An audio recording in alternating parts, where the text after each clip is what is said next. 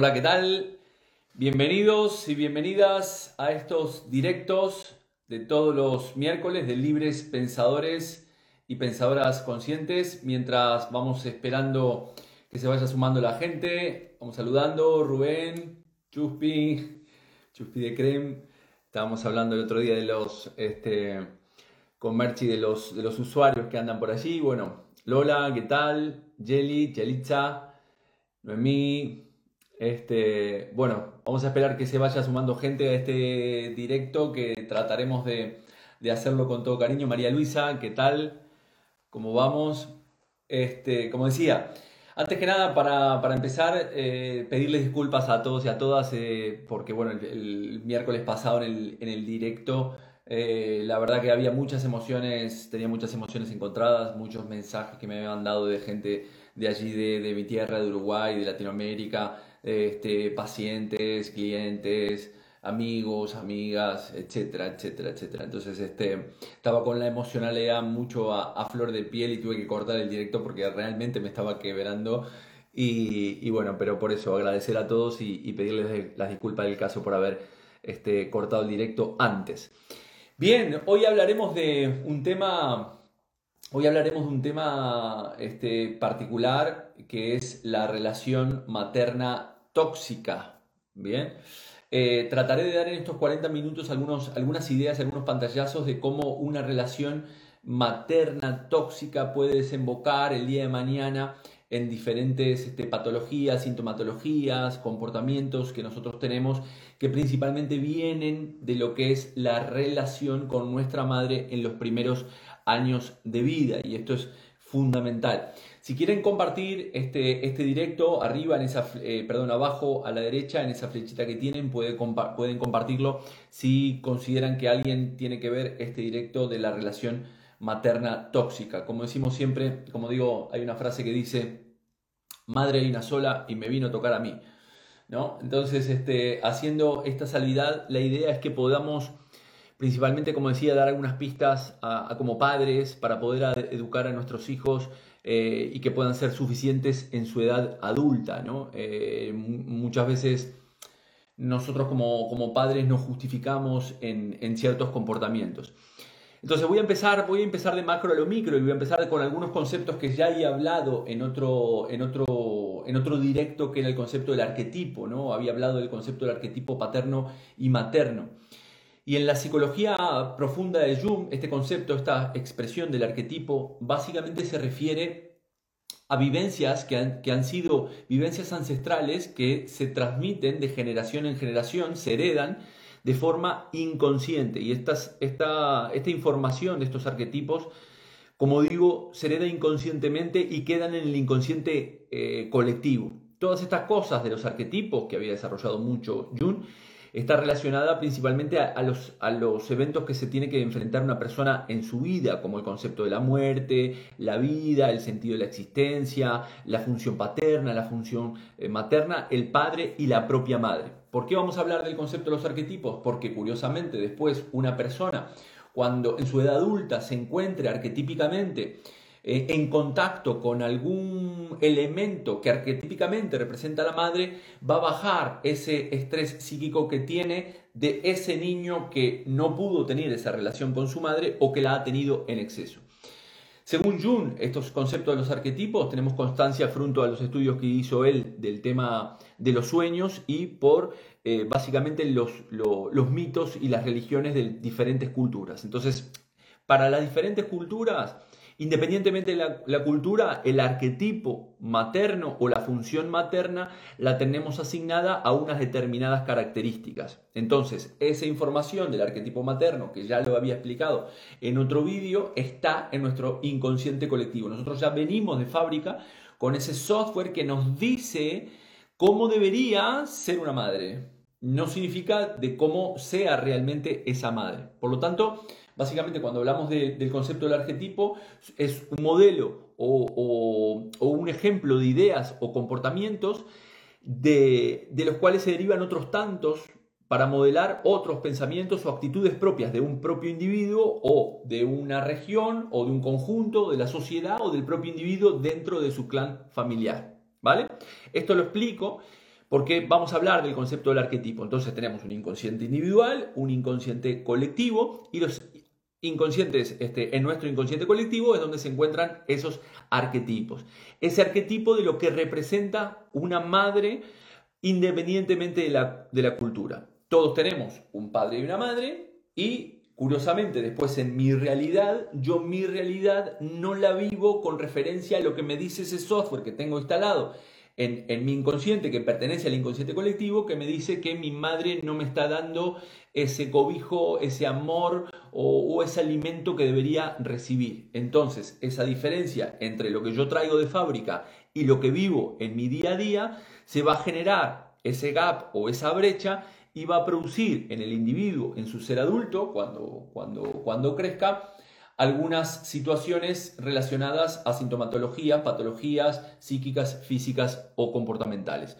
Como decimos, el arquetipo materno, la madre es el amor incondicional, es la que nutre al, al, niño o la niña, al bebé en su etapa de gestación, en el vientre materno, y luego Después le da el pecho, después le da la papilla, hasta que el niño empieza a comer por sí solo. Por lo tanto, nosotros tenemos grabados también en nuestro inconsciente desde pequeños que el alimento lo estamos recibiendo de nuestra madre y por lo tanto vamos a encontrar una referencia entre lo que es el alimento real tiene que ver con el alimento efectivo y viceversa. Es decir, en mi edad adulta trataré de estar con ese alimento real que compense a ese alimento afectivo que no he tenido en mi edad temprana. Pero vamos a ir desarrollando estos conceptos, ¿no? Entonces, el alimento pertenece al concepto arquetípicamente la madre, el amor incondicional como dijimos, y también arquetípicamente la madre está representada en el inconsciente colectivo como la luna,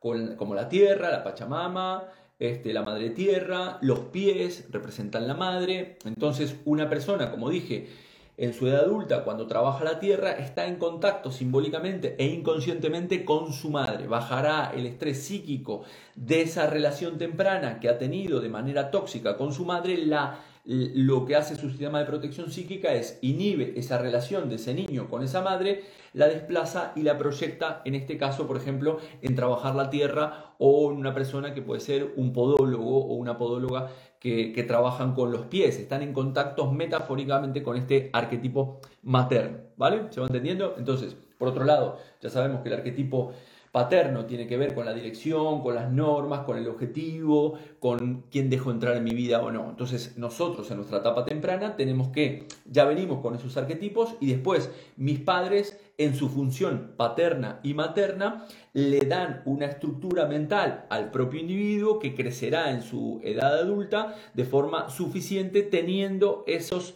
valores que nos tienen que haber instalado nuestros padres, ¿vale? Hasta ahí es lo que tendría que ser la propia normalidad.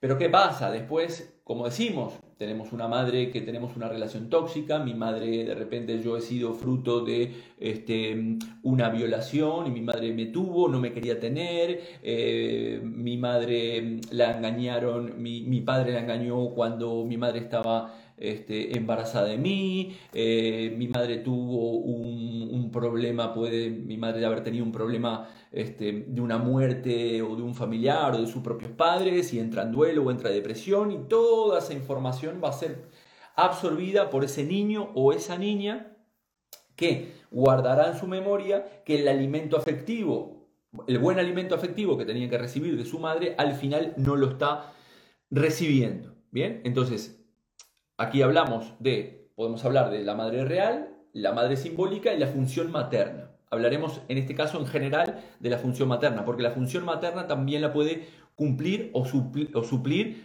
eh, un hombre o, el padre. ¿no?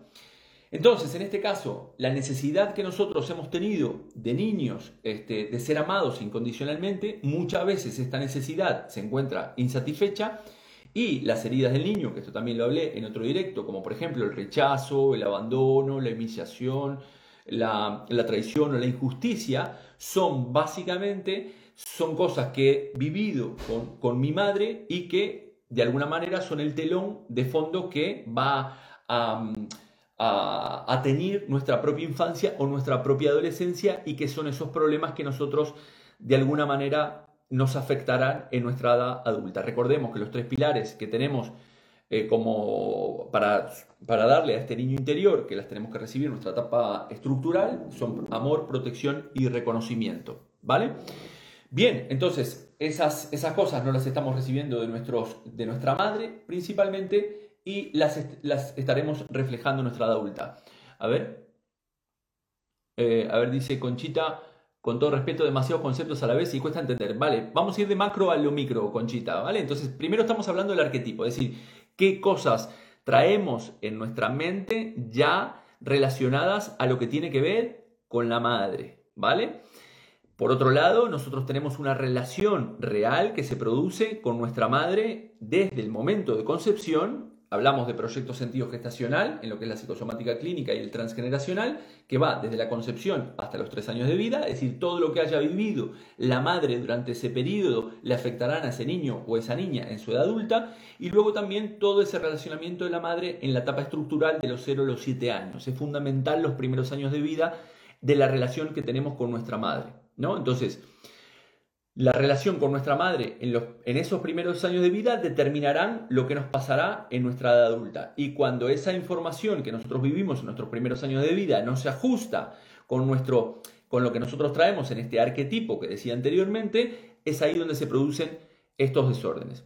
Hay una, periodista, este, autora del libro Hiperpaternidad eh, e Hiperhijos, que se llama Eva Michet, que hablaba de que, de que nosotros, habla ella, de que nosotros estamos viviendo una época en la cual para ser buenos padres este, muchas veces tenemos que eh, proteger o, sobreproteger a nuestros hijos, ¿no? Y entonces al final esas madres están de alguna manera excediendo esa función materna. Recordemos por enésima vez que la historia es por exceso o por carencia. Tanto el exceso como la carencia en la relación con nuestra madre nos afectará en nuestra edad adulta. Y Eva Michel habla de este concepto, ¿no? de la hiperpaternidad y que hoy en día estamos viviendo eh, esta compensación que hemos tenido o que ha faltado en generaciones anteriores, hoy en día esta compensación está siendo dada por las madres actuales, dándole o sobreprotegiendo a los hijos, de alguna manera reparando un conflicto que viene de antes. Pero lo que no nos damos cuenta o que no se dan cuenta la madre es que al final estos son dos caras de una misma moneda. Es decir, muchas veces me encuentro con la madre en la consulta que me dice, no, le quiero dar a mi hijo todo lo que yo no tuve en mi infancia, ¿no? Porque mi madre no estuvo.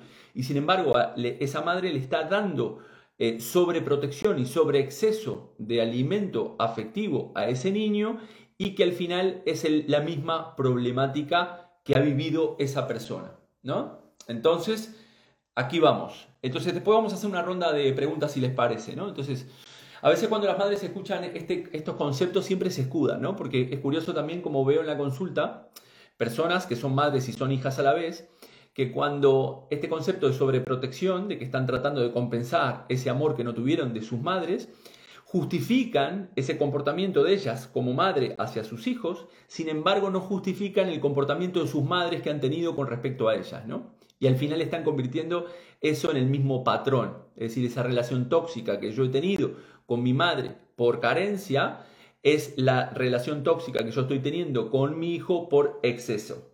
Esto es lo mismo, ¿no? Eva Michel también dice que, que la historia no, la idea no es no proteger a nuestros hijos, ¿no? Sino que tenemos que ayudar a nuestros hijos a que puedan de alguna manera desenvolverse en la vida adulta eh, y, como seres adultos, porque muchas veces en esta sobreprotección, nosotros en este, eh, este sobreprotección que tenemos, principalmente las madres con los hijos, estamos generando a esos niños que le genera una ansiedad hoy en día, pero esa ansiedad hoy en día por esa sobreprotección será reflejada también en la edad adulta. Entonces tenemos confundidas este concepto de protección natural con una hiperprotección y esto se, se va a transmitir a nuestros hijos en la edad adulta, como decía anteriormente.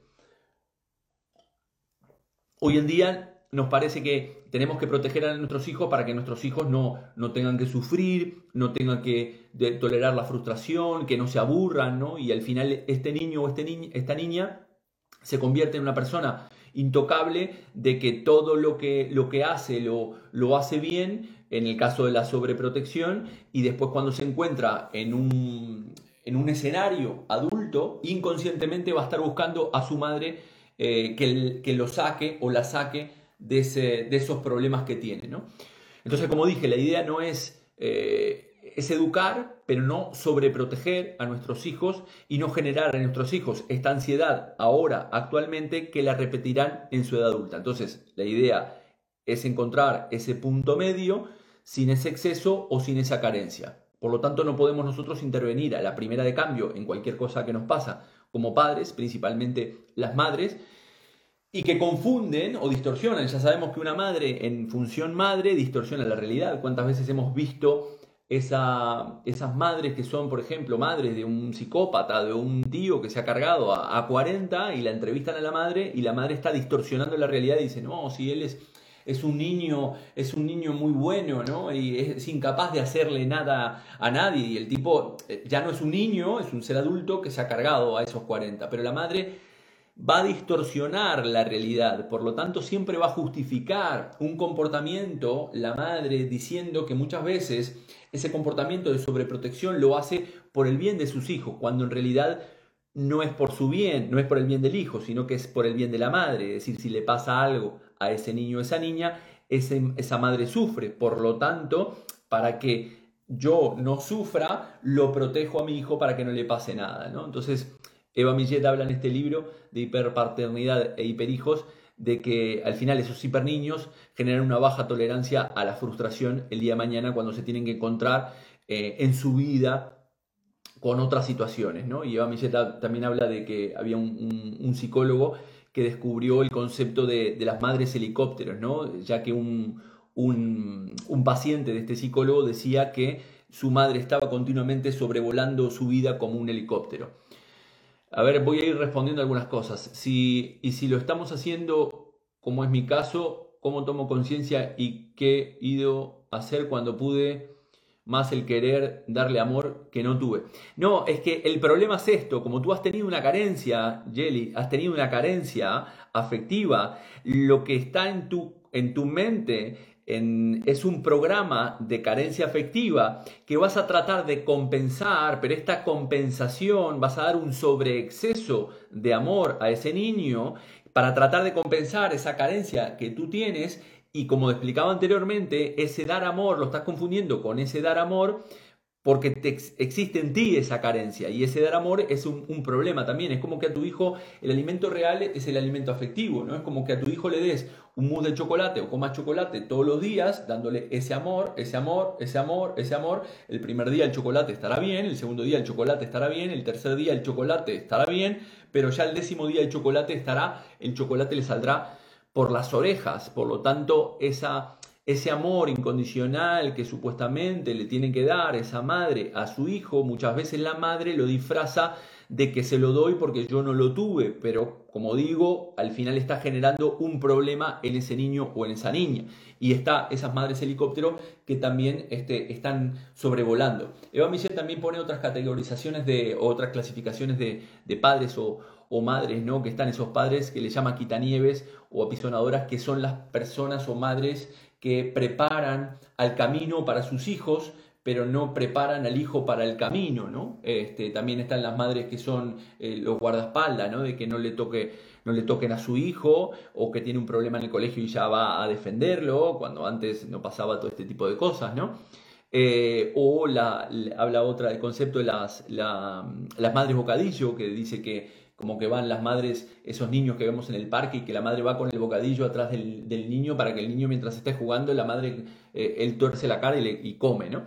Entonces, este tipo de cosas, esta hiperprotección que nosotros tenemos, al final, están afectando a ese niño. A ver qué dice Susana, puede ser que el enojo y la no tan buena relación que tuve que tiene mi hija, a ver, que tiene mi hija, conmigo tenga que ver que yo lo que sufrí con la ausencia del papá, al papá lo. Exactamente. Ahora después hablaremos de un concepto que se llama el complejo de Blancanieves, desarrollado por Salomon Selam, este, en el cual la madre de alguna manera castra a, ese a esa niña principalmente cuando tiene una buena relación con la madre. Es decir, al final nosotros estamos repitiendo nuestras historias y muchas veces eh, había una niña que, que trabajé con una niña que tenía eh, el, pie cóncavo así, que no lo, que no lo pisa y que, y que, caminaba sobre la punta de los dedos. Esto tiene que ver metafóricamente o arquetípicamente, como dije anteriormente, el pie tiene que ver con la madre.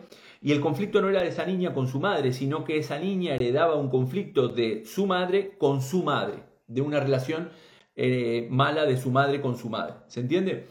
Entonces, por lo tanto, antes de entrar en la problemática, para resumir algunos, algunos conceptos, la observación es importante, observar a nuestros hijos y no actuar a la primera de cambio. Esto es fundamental para que nuestros hijos entiendan de que este, transmitirles de que hay que tolerar esa frustración y que a veces la vida no va como ellos van eh, quieren que, que vaya, ¿no? Entonces los tenemos que educar para que puedan crecer emocionalmente y no darle absolutamente todo, ni tampoco esa carencia, porque si no ese niño va a estar buscando, ese niño o esa niña va a estar buscando a su madre continuamente en su edad adulta. Esto ya sabemos que son los conflictos de Edipo, es el, hombre que busca o el niño que busca a su madre en su edad adulta, o conflicto de Electra invertido, es decir, la, la mujer que busca a su madre en su edad adulta.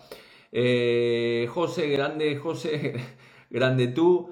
Eh, bueno, entonces seguimos. Ahora después hacemos esta ronda. Entonces aquí empezamos con los problemas. Básicamente los problemas que se producen cuando tengo una relación con mi madre tóxica, principalmente vienen de la niñez y esta relación al final se puede producir en lo que nosotros llamamos desórdenes amorosos, ¿no? O la carpeta de desórdenes amorosos, ya que estamos buscando continuamente a nuestra madre. Jelly me dice, ¿y cómo sabemos qué es lo justo y necesario? Ahora después te voy a decir una frase interesante, Jelly, que dice este, un doctor que se llama eh, Winnicott. Eh, la frase dice algo así como, ya me lo recordaré, pero una buena madre es aquella madre que es lo suficientemente buena y lo suficientemente mala a la vez. Y eh, el doctor Winnicott es un psicoanalista de niños y entonces dice esta frase, que una buena madre es aquella madre que es lo suficientemente buena y lo suficientemente mala a la vez. Esto es importante, ¿no? Es decir, como, como, como la función materna o la madre tiene que, estar en un punto medio para que ese niño o esa niña no tenga agujeros después y que esté buscando, como digo, inconscientemente. Después esos niños tendrán en esa relación afectiva del alimento eh, la relación con el alimento. Ya sabemos que nuestra madre recibimos el alimento en la panza, el alimento real lo, recibimos a través del cordón umbilical, luego nuestra madre nos da de amamantar y luego nuestra madre nos sigue dando la papilla. Entonces nosotros tenemos relacionado en el inconsciente individual de cada persona que el alimento tiene que ver con el, el, alimento real que me da mi madre, tiene que ver con el alimento afectivo. Y entonces después tenemos estos desórdenes alimenticios yo no tuve este alimento afectivo en mi edad temprana y entonces mi sistema de protección psíquica, como dije, lo inhibe, lo desplaza y lo proyecta en el alimento real.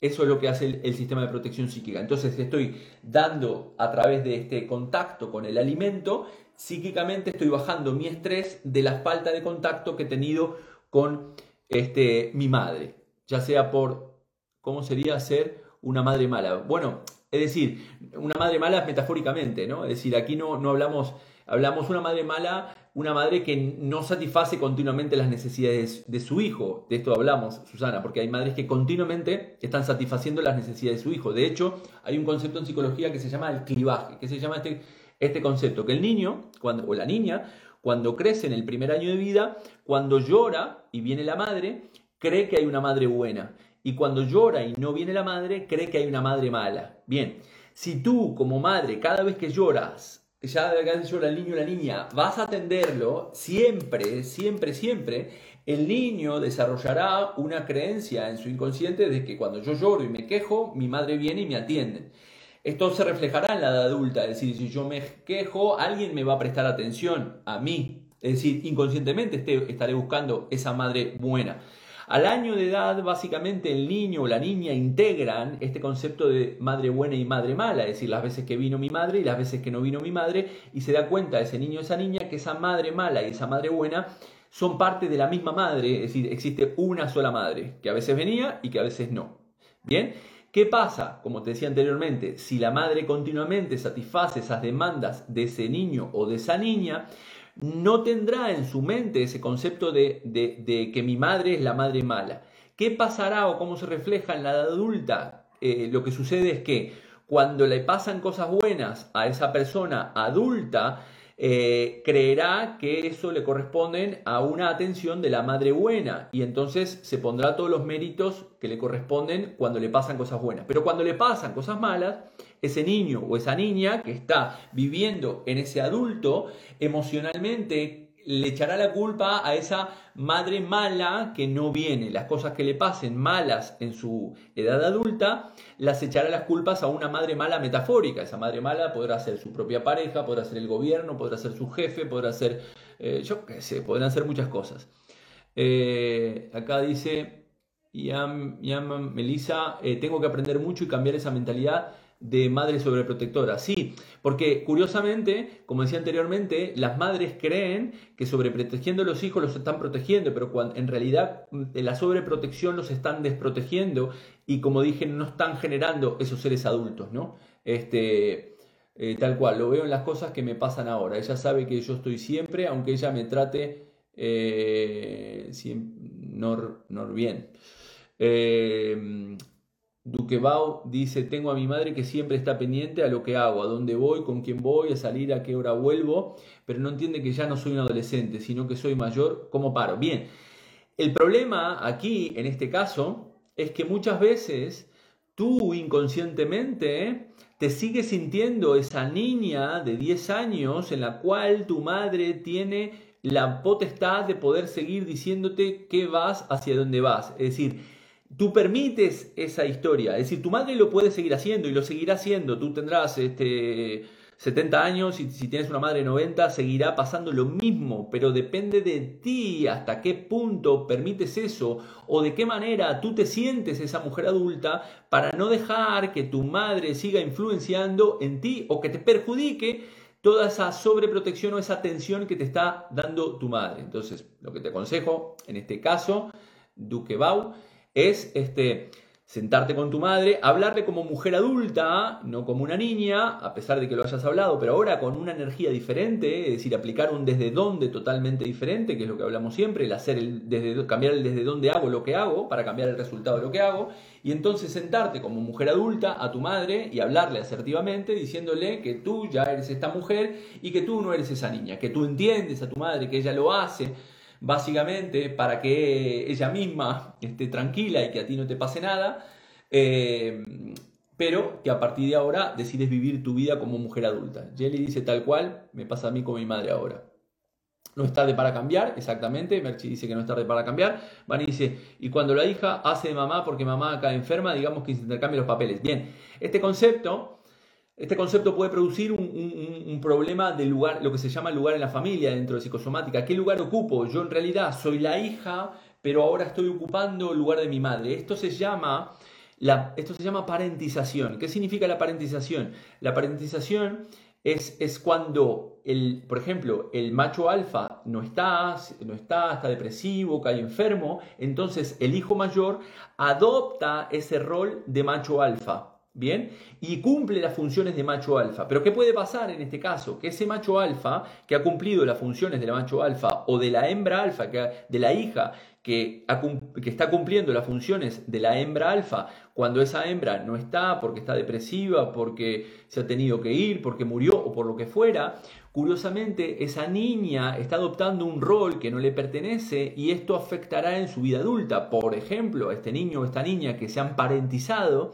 y están cumpliendo, cumpliendo una función que, como digo, que no les pertenece, pueden tener el día de mañana problemas de desórdenes amorosos o, por ejemplo, no tener hijos, porque inconscientemente ya los tienen. Es decir, han adoptado esta función de padre. Yo ya estoy casado y ya tengo hijos. Es decir, yo era el hijo, pero pasé a ser el macho alfa y por lo tanto mi inconsciente me dice, yo ya estoy casado y tengo hijos. Y entonces en mi edad adulta me costará encontrar pareja y, o, o, por ejemplo tener hijos. Entonces el lugar, yo tengo Nadie dice que no puedas ayudar a tu, a tu madre o a tu padre, ¿vale? En tu edad adulta. Lo que pasa es que es importante que ayudes a tu madre en este caso, pero sabiendo que tú eres la hija y ayudando al clan sabiendo que tú eres la hija, porque si intercambias los papeles, esto puede producirte problemas importantes. Este, perdón, Jorge, y también papá, que no estaba porque se fue, es decir, mi papá me abandonó y me cayó y mamá cayó enferma. Bien, en este caso, es decir, si tú eres la mujer y no hay un varón, en este caso tú también puedes eh, este, vascularizarte, es decir, tener una energía masculina muy importante para cumplir esa función paterna. ¿Vale? Este es el concepto de la parentización. Entonces aquí se producen conflictos importantes. Dentro de lo que es la relación, este, cuando hablamos de la alimentación, hay dos cosas, dos, enfermedades muy importantes relacionadas a la alimentación. A ver, que hora estamos y media. Es este, la bulimia y anorexia. ¿no? En el caso de la, bulimia, principalmente uno de los resentires es que hay un destete importante, es un destete prematuro de, de ese niño o de ese bebé porque su madre de repente nace otro hermano y le tiene que dar el alimento a otro hermano, o cae depresiva, o lo que quiera. Entonces aquí estamos hablando del conflicto la bulimia, es una mamá eh, tóxica, ¿no? Es decir, quiero una seguridad de mamá y, no, y mi mamá me da angustia o me da un alimento de angustia o de inseguridad, o lo que me da mamá no lo quiero, por lo tanto, como, como lo como, lo termino vomitando. Y en este destete, en este destete, es decir, es mamá, mamá tóxica, mamá fría, eh, separación con mamá. Entonces, este destete muchas veces que se produce en un destete temprano por parte de este niño o la niña, eh, que está en, su etapa bucal, eh, esta, este, mm, esta sensación del alimento que le pasa por aquí, que deja de tenerlo en un momento determinado, es el que va a estar buscando continuamente. Entonces, toma el alimento y lo saca, porque no es el alimento que yo quiero recibir de mi madre. En este caso, los niños, principalmente las niñas, cuando toman leche tóxica pueden tener de mayores estas, estas complicaciones, ¿no? Problema intolerancia a la lactosa, por ejemplo. La lactosa metafóricamente o arquetípicamente representa a la madre. Curiosamente también se da que la leche, tóxica que nosotros recibimos por parte de nuestra madre, es decir, la leche, la leche tóxica son las emociones que tiene nuestra madre en este proyecto sentido gestacional del cual he hablado en muchos vídeos esta información o esta alimentación tóxica que estoy recibiendo de, mi madre está contaminada y, esta comida tóxica se la estoy dando como madre al niño. ¿Por qué estoy, teniendo una, estoy dando una comida tóxica o una alimentación tóxica? Por diferentes situaciones que estoy viviendo en el exterior. Entonces, curiosamente, la leche que da la madre se agria, literalmente se agria, cuando la madre tiene una experiencia, si el conflicto de la madre es muy grave. De hecho, se agria la leche. Entonces, ¿qué pasa? Lo que pasa en este caso, el niño la está tomando, pero la está devolviendo porque está, está agria. Entonces, esto es lo que pasa en la bulimia, ¿no? Estoy eh, teniendo un alimento tóxico madre. Se come en exceso y luego se entra en, móvil, en esos vómitos, ¿no? Entonces, eh, hay una relación difícil eh, con la madre, aquí la separación es importante, este destete con respecto al tema de la madre es importante, y entonces voy a estar satisfaciendo esta, esta parte, ¿no? La madre puede entrar en conflictos porque eh, está en duelo, de repente tuvo una infidelidad cuando estaba embarazada por parte de su marido, se le murió su padre o su propia madre y entra en una depresión. Entonces toda esa emocionalidad, como digo, es que la va a estar recibiendo la niña la niña o el niño. Por el otro lado tenemos la anorexia también, que es un alimento tóxico. Aquí hay una relación muy tóxica con la madre, en este el, resentir. En este caso es eh, mi mamá me da comida tóxica, eh, mi mamá controla mi, vida, mi espacio, mi identidad, esto se da mucho en la, en la adolescencia y aquí, esto es muy claro de ver, hay una relación afectiva de esa adolescente con su madre tanto en su etapa temprana como en la propia adolescencia, de mucha toxicidad. Recordemos una vez más que ese alimento este, afectivo, el alimento real que yo estoy recibiendo, se convierte en ese alimento afectivo. Esto puede producirse, como digo, en el proyecto sentido gestacional, desde la concepción hasta los tres años, inclusive hasta esa etapa estructural del propio niño o la niña.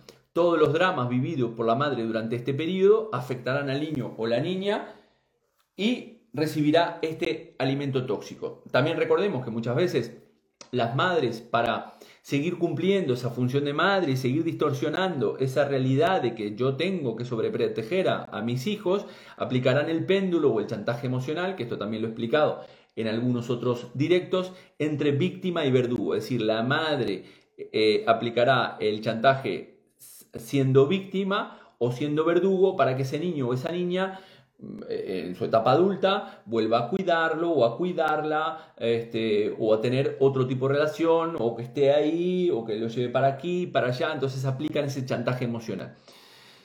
Entonces, volviendo al tema de la anorexia, por lo, tanto, aquí en el concepto de la anorexia, la, persona, principalmente la, chica, rechaza la comida que le, parece peligrosa para la propia identidad este, física de, de. ¿no? De, hecho, este, este comportamiento podría representar como un intento eh, por parte de esa, de, esa, de esa, adolescente, simbólicamente, que está diciendo de, ese rechazo a la mala alimentación de su madre que recibió durante la infancia.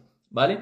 La obesidad también puede ser un problema de... Puede ser, la obesidad tiene, es multifactorial, pero uno de los conflictos de la obesidad puede ser el tema del alimento, es decir, todo, el, como hemos dicho, la relación que tengas con el alimento o el sobrepeso, una de las causas puede ser el alimento que has recibido por parte de tu, de tu madre. Bien.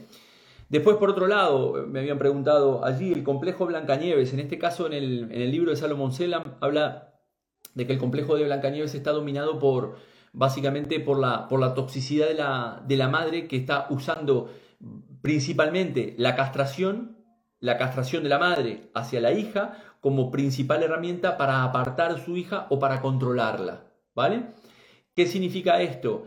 Es decir, esa, esa, esa hija pudo haber venido de este, una problemática muy extensa. Hijo, una hija que no fue fruto del amor, una hija que surgió de una violación, un adulterio en el embarazo. Eh, he conocido mujeres que, eh, personas que me dijeron, o mujeres que me dijeron que su madre había intentado abortar muchas veces este, y no la había querido tener, eh, mujeres que han tenido un drama durante el embarazo y la niñez, intentos de suicidio por parte de la madre estando embarazada, la propia depresión, como he dicho, eh, o el niño o la niña han sido fruto de una, violación, las peleas familiares, todo este tipo de, cosas que ha vivido la madre. Eh, son las que van a afectar a ese, a ese niño o esa niña, principalmente a la niña, y también aquí en el complejo Blanca Nieves se da un, un conflicto biológico. ¿Qué significa esto? Que cuando nace una niña, por eso se dice habitualmente que las niñas son más, están más relacionadas con el padre o se llevan mejor con el padre y los niños con la madre, porque biológicamente la hembra luego se va a poder eh, reproducir con el macho alfa y eh, el niño se va a poder reproducir con las hembras del propio, de la propia manada o del propio clan. Entonces aquí inconscientemente en la madre a esa niña la ve como una amenaza de esa nueva hembra dentro de la manada o dentro del clan y va a hacer todo lo posible por controlar a dicha hembra o eh, descalificarla. ¿no? Eh, esto es inconsciente, esto es importante entender, no, quiero hacer sentir mal a ninguna madre, este, este tipo de actitudes muchas veces hay que analizarlas dentro de un contexto y tiene una lógica, pero esto es inconsciente, evidentemente. La mayoría de los casos una madre no quiere hacerle nada a sus hijos, pero inconscientemente siente esa amenaza y la descalifica qué es lo que le puede eh, este, producir en la etapa adulta como una problemática a nivel psicosomático en su cuerpo, una desvalorización, problemas de hueso, problemas de tendones, problemas de, este, de los músculos, o inclusive tener una fibromialgia, que esto ya había hablado en otros directos, que es esa mujer adulta que ha tenido una mala relación en su niñez y en su adolescencia con su madre, después tiene que cuidar a su madre en la vejez y es algo que no quiere. Entonces aquí entra en una doble imposición, entra en incoherencia emocional porque piensa que no quiere cuidar a su madre, siente que no quiere cuidar a su madre, sin embargo la está cuidando y puede generar fibromialgia. Eh, a ver, vamos, vamos, vamos más aquí. Este, Sandra dice, ¿dónde se pueden estudiar estos temas? Bueno, tenemos una formación que hemos terminado hace poco, de una formación de psicosomática clínica y transgeneracional, eh, en el cual tenemos la certificación por el Instituto Europeo de PNL y en junio estaré impartiendo otro curso taller por Zoom. Así que Sandra, eh, sígueme ahí. ¿Cómo paro el chantaje emocional que mi madre hace como víctima? No entrando en ese chantaje emocional. Es decir, mi, madre, que creo que está por ahí, en más de una oportunidad me ha intentado aplicar un chantaje emocional. Entonces yo siempre le digo, mamá, has dado con el tipo equivocado ya no, este chantaje emocional no, no va. Entonces cuando ve que el victimismo no le funciona, me aplica el, verdugo, ¿no? Pero yo no entro en esa historia. Entonces el problema es entender conscientemente que tu madre trabaja inconscientemente ese chantaje emocional para que tú vuelvas a ser o comportarte o comportarte como esa niña que tú inconscientemente te sigues sintiendo. Entonces, esa es la manera de no entrar en ese chantaje emocional, no, no entrar directamente que es en, ese chantaje que te hace tu madre como víctima. ¿Qué más? La pérdida de su imagen corporal, ¿a qué está vinculado? La pérdida de la imagen corporal, estrella. Eh, puede estar vinculado a muchas cosas. Tenemos que ver desde cuándo la tiene, eh, no sé a qué hace referencia exactamente la pérdida de la imagen corporal. ¿A qué está vinculado? Si es un problema de imagen corporal a nivel de piel, de cara, de exceso de, de, kilos o, más. Eh, obesidad, ya lo vi. Bueno, voy a hacer este jelly, este, si tenemos en junio, de las anorexias. Bueno, la, anorexia, como dije, al final está, es una distorsión que tiene esa adolescente con respecto a cómo se ve eh, porque está recibiendo ese alimento que decía, ese alimento tóxico, es decir, tiene grabado en su mente de que el alimento que está recibiendo su madre no es el alimento que tiene que recibir y por lo tanto hace un rechazo de ese alimento materno eh, en, la primera, en la primera etapa está recibiendo un alimento tóxico que en su edad adulta se transformará en un rechazo del alimento real, ya que dijimos que el alimento este, eh, real que le está dando la madre es el alimento afectivo y viceversa. El alimento afectivo que no está teniendo la madre es el alimento real que estará rechazando eh, en su adulta. Chuspi dice, merece la pena hacer los cursos, yo estoy muy bien, gracias a todas sus herramientas, gracias Chuspi por, por la publicidad. Rubén dice, fenómeno Jorge. Este, exacto, en este caso Estrella mira y no ve, no ve la realidad porque su software está totalmente distorsionado. Es decir, em, lo, que, lo que tengo que recibir no es lo que recibo. Y aquí se produce lo que se llama una inversión psíquica. Es decir, eh, estoy invertido psíquicamente y, curiosamente cuanto, cuanto más rechazo ese alimento, le estoy diciendo a mi madre que más he rechazado o, le estoy diciendo que lo que he recibido en mi etapa temprana no ha sido el alimento eh, eh, natural o el alimento en buenas condiciones, ¿no? Bien, ya vemos que la problemática de la madre, de la relación materna en los primeros años de vida es fundamental. Yo invito a todas las madres a que mm, se replanteen la relación con sus hijos y que se trabajen principalmente, ya que mm, lo que no se están dando cuenta es que ahora están tratando de imponer sus mapas mentales en sus hijos o en sus hijas pensando que es lo mejor para ellos, cuando en realidad eso le va a generar un problema de futuro, que después lo tendremos en la consulta diciendo que la relación con su madre no ha sido la, adecuada. Por lo tanto, yo entiendo que muchas veces esa, en esa función materna que ya la propia madre viene con, con ese software, eh, intentará darle o compensar a sus hijos, pero muchas veces dentro de esa de esa conducta nos están dando cuenta que le están haciendo un flaco, un flaco favor a eso, ¿no? Estoy en ello, me dice Jelly. Así que, bien, las invito principalmente a las que son madres, a las que serán o a las que fueron a hablar con sus hijos acerca de cómo fue el proyecto sentido gestacional eh, y, tratar, evidentemente, nosotros, en nuestra edad adulta, entender que este niño todavía sigue conectado de alguna manera, inconscientemente, a esa relación materna que hemos tenido en nuestra etapa temprana y que lo importante es sanar esa historia. Tenemos que entender que nosotros también estamos aquí porque nuestra madre, por una o por otra, nos ha decidido tener, nos ha decidido llevar en su vientre, nos ha decidido parir, nos ha decidido alimentar o alguien hizo esa función materna y nosotros estamos aquí. ¿Cuál es el final de esta historia? Es poder, eh, evidentemente, sanar esa relación materna para que yo no tenga una determinada sintomatología, una determinada patología, un determinado comportamiento, como puede ser un desorden amoroso, etcétera, etcétera, etcétera. Eh, ¿Cómo me pone aquí Irma, Jorge, cómo reparar esto en jóvenes de 22 años? Bien, aquí hay un trabajo terapéutico por parte de, esa, de ese joven de 22 años. Eh, tiene que tomar conciencia, como siempre digo, hay tres puntos. El primero, la toma de conocimiento, es decir, tiene que entender de que trae un software en el cual, eh, un software que le decía cómo tendría que ser la relación con su madre y otro software es la realidad de lo que lo vivió no tiene nada que ver a lo que el software le decía, a nivel arquetípico, como decía, o esa creencia en el inconsciente colectivo y este, luego trabajar esa relación como, como ser adulto y sanar este niño que está aquí o esta niña que está aquí que ha tenido esa, esa mala relación con su, con su madre.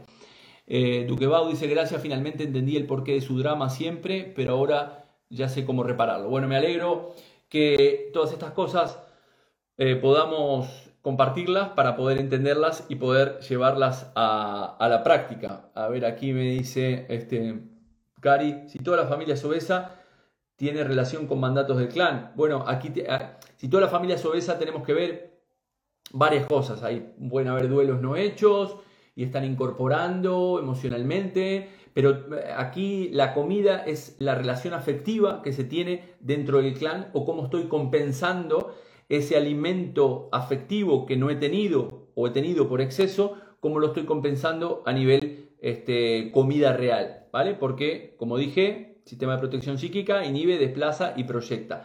Lo que no, ese alimento afectivo que no he tenido en mi clan familiar, lo he tenido por exceso o por, o por carencia, lo voy a estar proyectando en ese alimento real. Bien, bueno, no mucho más por el día de hoy. Este, esto que quedará grabado. La última, Sandra, ¿cómo se sana de ocupar el lugar que no te corresponde en la familia? Eh, actuando en plena conciencia en tu edad adulta ahora. Es decir, tú en plena conciencia dices, yo soy hija de Pepita y de Pepito. No soy la madre de Pepita ni soy la madre de Pepito. Y a partir de ahora soy la hija y actúo como hija. Vuelvo a insistir, no significa que tú adoptes ese rol de hija, no significa que no tengas que ayudar a tu madre o puedas llevarla o traerla al hospital o al médico o, lo que fuera. Pero tú tienes que tener la conciencia de que lo estás haciendo desde la hija, no desde la madre de tu madre, porque si no, eso generará problemas de, por ejemplo, en lugares en el clan puede generar problemas de enfermedades autoinmunes, entre otras, ¿vale?